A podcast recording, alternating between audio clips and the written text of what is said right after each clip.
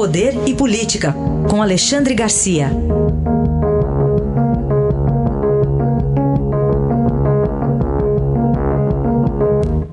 Alexandre, bom dia. Bom dia, Raizen. Bom dia, Emanuel. Bom dia, Raizen. Bom dia, Alexandre. bom, Alexandre, começamos com a comparação do 9 de julho de 1932 com os dias de hoje, uma revolução convocada pelo rádio na época. É, uma, uma revolução que, que nos orgulha. Né? Eu não sou paulista, mas eh, os paulistas representaram a democracia do Brasil. Na, a, a, a, naquele 9 de julho, aliás, começou em 23 de maio, né, com, com os acontecimentos aí em São Paulo. Ontem eu estava ouvindo um discurso do, do então coronel né, Euclides Figueiredo, que foi uma das, das figuras dessa, dessa revolução constitucionalista. Mas eu queria fazer umas comparações rápidas aqui, a gente está com pouco tempo. Durou 87 dias a revolta dos paulistas, teve um apoio pouco significativo de Mato Grosso, foi dos paulistas mesmo, e, e durou 87 dias. Né? Teve talvez o equivalente a mortos hoje pela Covid de um ou dois dias de mortos. E, e hoje estamos com, com quase 120 dias, quase quatro meses nessa guerra contra esse maldito vírus.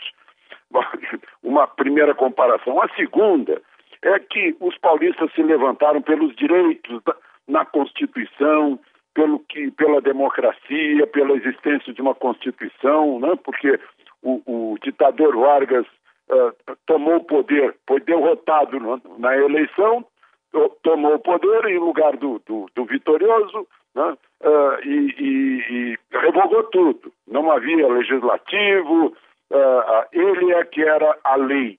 Né? E os paulistas uh, se insurgiram contra isso. Hoje é uma coisa incrível. Né? Esse inquérito do fim do mundo, que está no Supremo, revoga direitos básicos do artigo 5 do artigo 220 da Constituição, liberdade de expressão, liberdade de opinião.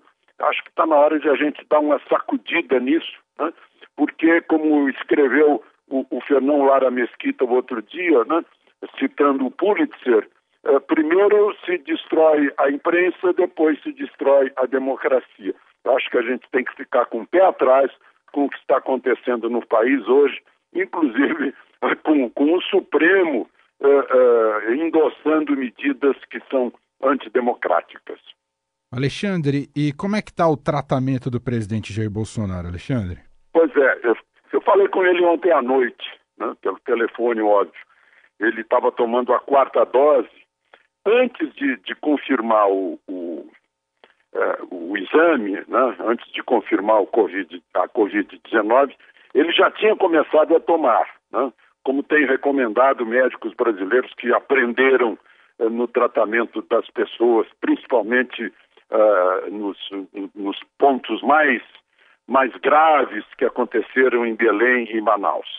É, tomou já na, na, no primeiro sintoma de febre, de dor no corpo, tomou a primeira dose. Então já está tomando quatro dias, me disse que está bem, mas eu telefonei para perguntar se ele tinha se prevenido com a ivermectina. Não, ele, ele não havia tomado ivermectina e está tomando agora aquele protocolo uh, que tem sido recomendado aí de hidroxicloroquina, a azitromicina, que é um antibiótico, e, o, e, o, uh, e, e, a e a vermectina, né?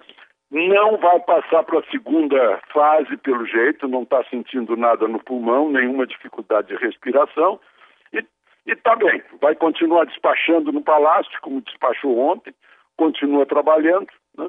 e, e, e a, a consequência disso, acontecer com o chefe de governo, vai ser um endosso muito, muito forte para a fórmula eh, brasileira, que começou no exterior, mas os brasileiros é que começaram a aplicar mesmo, médicos brasileiros, desse protocolo que envolve a cloroquina e, e a prevenção que envolve a ivermectina. Aí está Alexandre Garcia que volta amanhã ao Jornal Eldorado. Obrigado, até amanhã. Até amanhã.